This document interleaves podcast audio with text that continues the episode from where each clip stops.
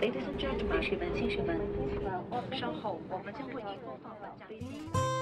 普及航空知识，讲述航空故事，畅游航空历史，吐槽航空趣闻。哎，我这句怎么不押韵欢迎啊？收听东半球最专业的航空科普网络电台航空大话，航空大——航，空大话航。空大话。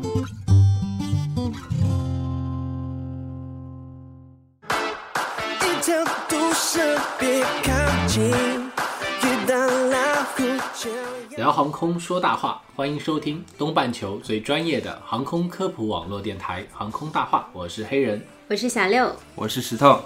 石头。最近特别辛苦啊，听说一场一场赶着足球赛，今天下午也是刚从那边飞回来吧，对跟我们做节目，为了这些节目坐高铁回来了 你就不能为了节目配合一点吗？然后其实我们是想跟大家聊聊机场这一期，因为最近看了一部关于全球最危险的十大机场的纪录片，嗯，觉得里面的对机场的描述啊非常的震撼，嗯，所以专门想做一期节目跟大家分享这种感受，嗯。那我们今天是要聊一下，聊一下世界最危险的机场。机场的危险系数一般都是由哪些因素组成的呢？觉得可能大概跟天气原因、地理条件等等有关吧。对，机场周边的环境，就像你刚才说的，天气也是一个环境嘛。另外还有它如果有山脉啊，如果在繁华的大都市的中间，嗯啊，类似这些，它也是一个非常重要的。另外和机场的基础设施也很有关系，就它本身有多少跑道，嗯，它的跑道的数量，它的的跑道的长度、距离，嗯对这些硬件的设施，我觉得这些是非常主要的。嗯，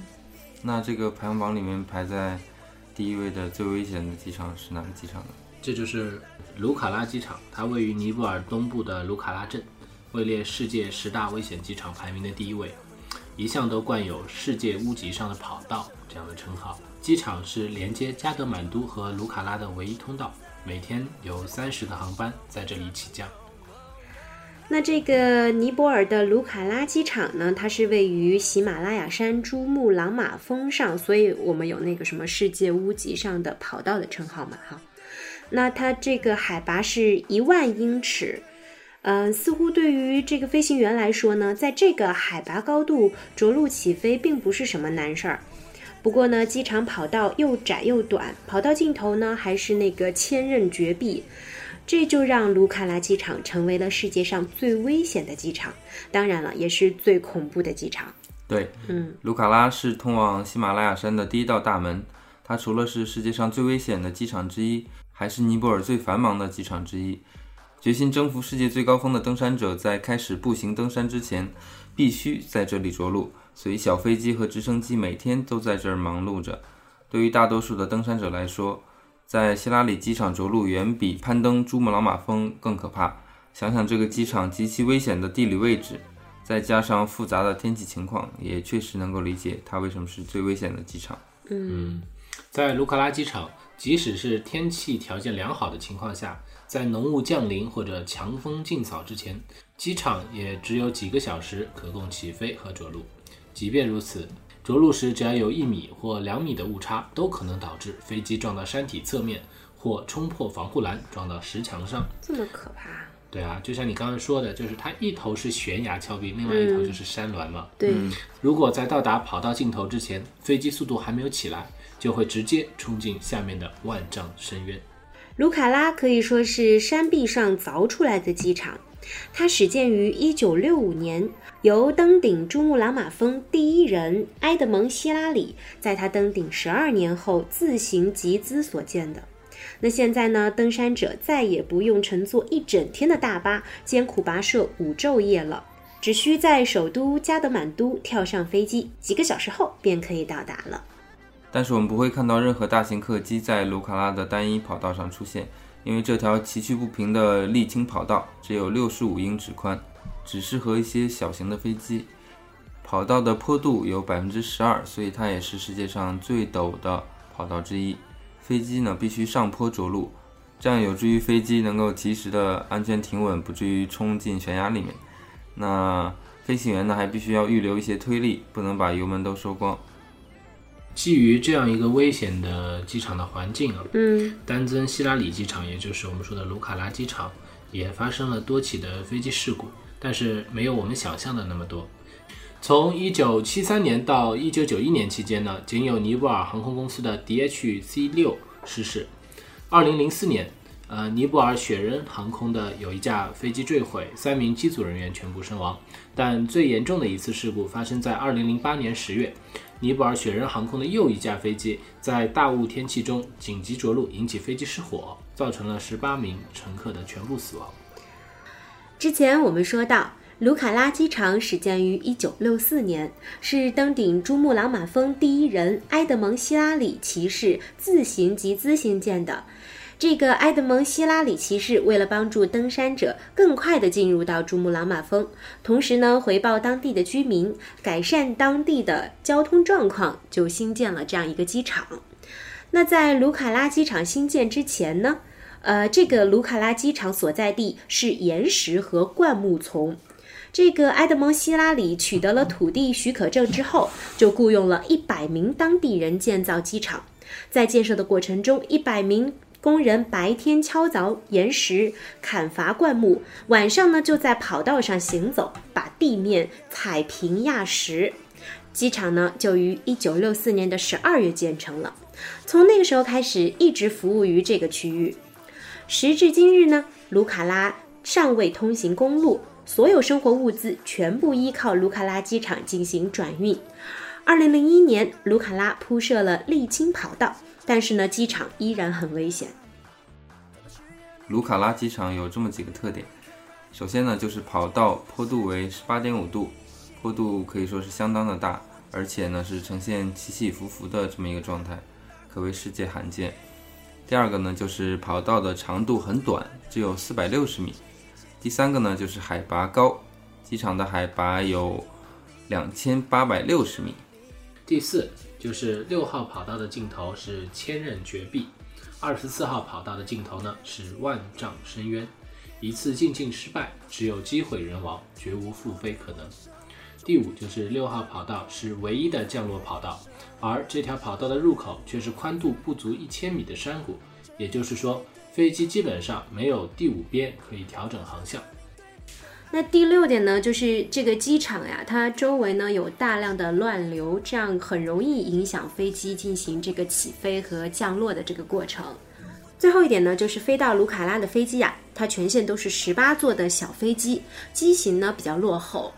那也没有那种大型的飞机飞过来，所以比较容易引起发生一些事故。由于飞机要下降约两千七百六十米才能够着陆在跑道的末端，所以不管飞机飞到这个亚洲目的地，还是从这个目的地起飞，都不适合胆小鬼。那我们都没有去过这个卢卡拉机场，但是很多经验丰富的旅行者和传媒工作者都认为，呃，卢卡拉机场毫无疑问是世界上最危险的机场。有一名摄影师就曾经回忆过，在卢卡拉机场的上空飞行啊，是一次非常可怕的经历。因为这个机场没有任何的雷达或导航设备，所以飞行员必须依靠他们从驾驶舱看到的情况着陆和起飞。另外呢，因为这个机场在山脊上，所以当你开始下降后就必须着陆，没有停止下降的选择，也不能进行复飞。他所说的这条斜坡跑道呢，宽二十米，长四百六十米，不到国际机场五千五百米标准长度的十分之一，是世界上坡度最大的飞机跑道之一。在卢卡拉机场降落是非常需要技巧的，并不是所有的飞行员都可以在这里进行起飞和降落。呃，飞行员来到卢卡拉机场呢，都要像普通的背包客一样，要先适应周边的环境，接受培训，学习卢卡拉机场的进场程序，才能够进行飞行。从上世纪七十年代以来，虽然在卢卡拉机场发生的事故不少，但对那些想要攀登珠穆朗玛峰的人来说，卢卡拉机场是众多挑战勇气的探险活动的开始。那有两种方法可以前往这个珠穆朗玛峰地区，一呢是从卢卡拉机场乘飞机飞行四十五分钟，二是徒步旅行约五天时间。那不用说了，大多数人都会选择第一种方法。旅行者呢，对当地社区来说是宝贵的财富，因为他们要花钱住度假屋、酒店，还要在餐馆吃饭。如果没有这个机场，到该地区旅游的游客数量会明显的减少。所以你们会去坐飞机吗？还是花五天时间过去？其实我觉得肯定会，我肯定会去坐那个飞机。呃，我觉得这种体验，而且我们看到那个纪录片里的风景啊，是嗯非常非常的美对。但是下降的过程和起飞的过程也是非常非常可怕的，对对对。那我们花了整个一期节目为大家介绍了世界上最危险的机场——卢卡拉机场。不知道各位听众朋友们对这个神秘而刺激的机场留下了怎样的印象呢？我觉得是，虽然它有一定的危险，但是你要想欣赏那里的美景，就值得一试。而且，往往想去爬珠穆朗玛峰的人，总是都是已经报对，已经准备好了冒险。对，就适合这些寻找冒险、有冒险精神的寻找挑战的人。对，啊，不知道经过本期节目的我们的介绍呢，您对这个卢卡拉机场的危险程度有没有一个直观的认识？我们也同步在微信公众号上为大家提供了卢卡拉机场的相关图片，嗯、供大家在收听节目的同时一起欣赏。嗯，本期节目到这里就结束了，感谢大家的收听，为大家送上一首方大同的《危险世界》，希望你们能够喜欢。我是黑人，我是小六，我是石头。我们下期见。再见。一条毒蛇别靠近，遇到老虎就要小心，避开猎人的陷阱，别总说那是命运，紧紧握着我的手，冲出街边的迷宫，我不放开你的手，让你受伤害。我在这里，这里对你的爱，可是证明对你的爱 now。再不需要你看 left，再不需要你看 right，世界多危险，啊，有我站在你身边，啊，保护你我不厌倦，啊，面对未来的一切一切一切体验，水中鲤鱼也着迷，